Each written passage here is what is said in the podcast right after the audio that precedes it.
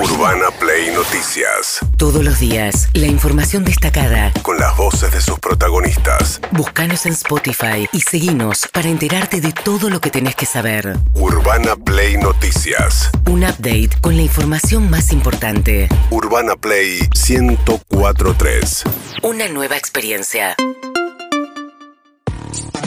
Bueno, apareció la variante Omicron del coronavirus que ha puesto en eh, alerta al mundo. Hay muchos países europeos cerrando fronteras con los países africanos donde se detectó eh, la circulación de Omicron. Hay casos ya en varios países europeos y frente a esta situación y la eh, dificultad que se está presentando para que las personas que tienen entre 18 y 39 años vayan a vacunarse y se den la segunda dosis, se viene el pase sanitario ¿eh? para eventos masivos, así lo anunciaba Carla Bisotti, la ministra de Salud.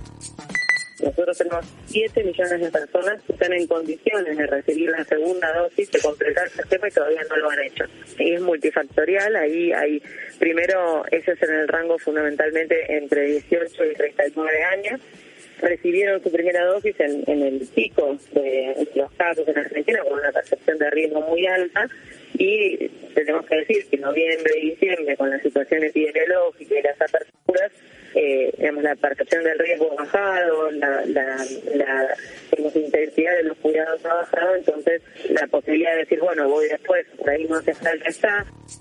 Bueno, eh, hay muchas noticias hoy, pero la verdad es que arranco por ahí porque me parece que es importante desde los medios de comunicación también que insistamos con esto, con la necesidad de que se complete el esquema de vacunación para llegar al mes de marzo con una cobertura eh, que nos permita enfrentar nuevos desafíos este, sólidos. Sí, aparte de lo que uno ve también es que no es eh, gente antivacuna, sino gente que no va a darse la segunda dosis, sí, claro. no completa el, sistema el de dosis. esquema, totalmente. Bueno, mientras tanto, Matías Culfas, el ministro de Desarrollo Productivo, salió a explicar la medida que tomó el jueves pasado el Banco Central, tratando de cuidar los pocos dólares que le quedan de reservas y desalentando los viajes de argentinos al exterior, o por lo menos diciendo que aquellos que se prohibió los consumos en cuotas para lo que son consumos en moneda extranjera. No puedes pagar ni un hospedaje, ni un eh, pasaje, ni lo que fue, nada en cuotas. ¿Por qué? Porque al central lo paga inmediatamente la totalidad. El financiamiento va por otras vías después. Claro. Entonces, el central dice yo estoy financiando finalmente el subsidiando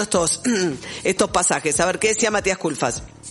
Lamentablemente hay algunas medidas que puede- pueden caer un poco antipáticas, pero bueno, está claro que la prioridad frente al tema de, de masificar viajes al exterior o priorizar la producción nacional y el empleo, está clara cuál es la respuesta. ¿no? Obviamente esto no es, no es para siempre, esperamos que en la medida en que este, este crecimiento se siga sosteniendo y aumentemos las exportaciones y sustituyamos algunas importaciones, esto obviamente va a mejorar y se van a poder ir reduciendo las restricciones, pero que quede claro, el objetivo hoy es priorizar que no falten dólares para la producción.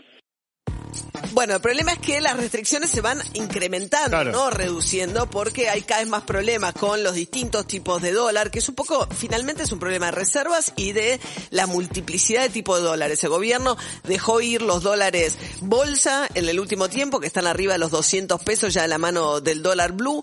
Se trascendió que va a, va a dejar que por lo menos empiece a devaluarse el dólar oficial al ritmo de la inflación, lo tenía pisado antes de las elecciones y hoy el dólar tarjeta es el dólar más barato posible para aquel que tiene la posibilidad de comprar y consumir en dólares eh, con la tarjeta de crédito. Si paga ganancia está pagando un dólar a 140 pesos porque el resto es un impuesto que tiene a cuenta del Claro. descuento de ganancias, ¿no? Sí, porque aparte termina siendo eso, termina siendo un subsidio doble porque por un lado el Estado te subsidia la compra de un dólar barato para la para irse de vacaciones o comprar un pasaje para ir al exterior, digo, no importa lo que sea, porque eh, el, el Estado pone los, la- los dólares de una y la diferencia que hay alguien la tiene que cubrir y lo cubre el Estado. Y después tenés el subsidio de la compra de la tarjeta sin interés en pesos.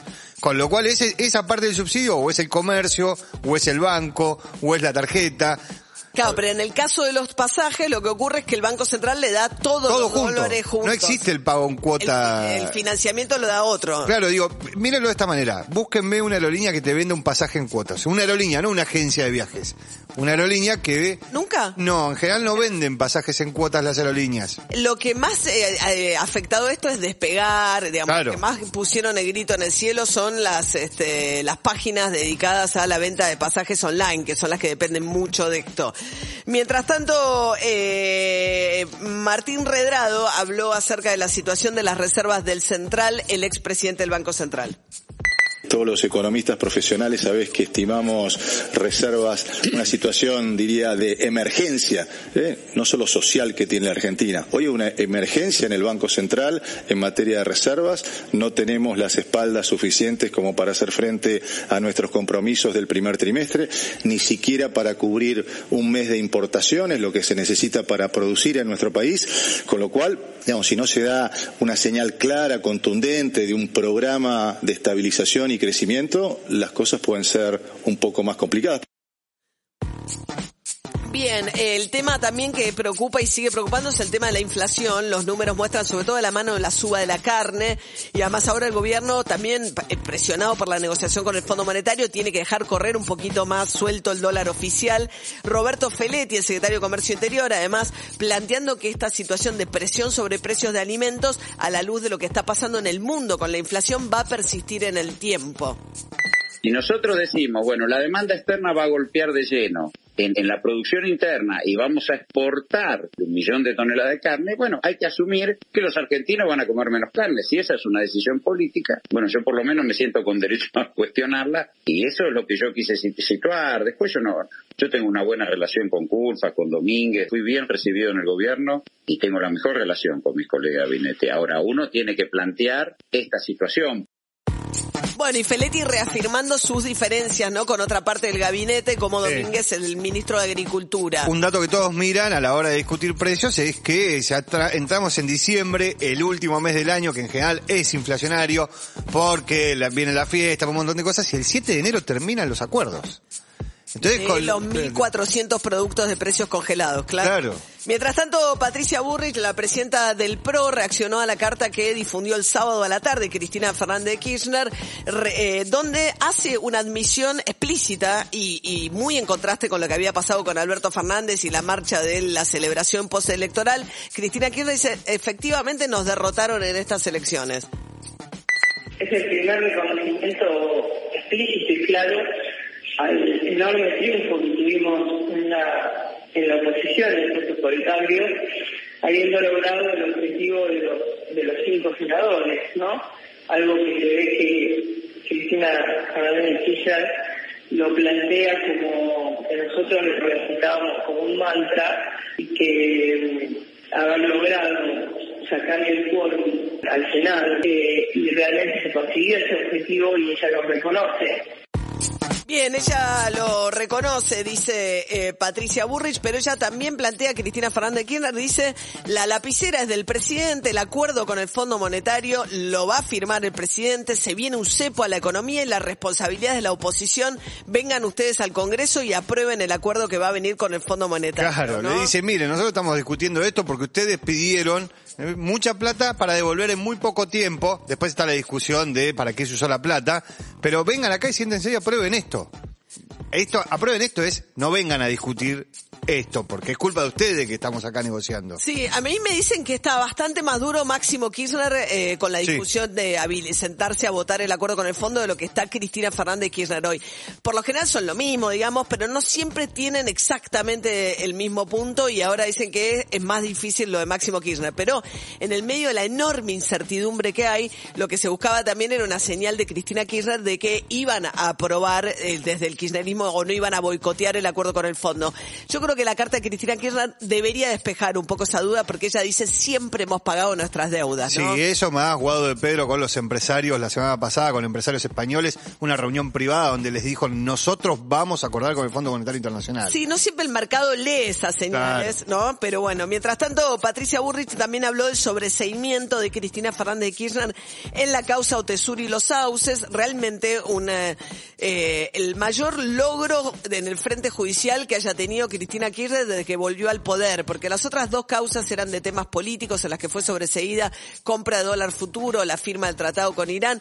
Esta causa afectaba a ella, a sus dos hijos, al patrimonio de la familia Kirchner y sin ni siquiera tener que ir a un juicio oral para ver si los alquileres que le pagaban los contratistas de obra pública, Lázaro Báez y Cristóbal López, en sus hoteles, contratistas de obra pública que a la vez eran sus inquilinos de hoteles, y la pregunta era si había ahí un lavado, un retorno. Bueno, ni siquiera se va a discutir en un juicio oral eso, porque dos jueces, ahora hay una apelación, hay que ver qué pasa en casación, pero en principio, dos jueces del Tribunal Oral número 5 decidieron darle el sobreseimiento sin que vaya a juicio oral.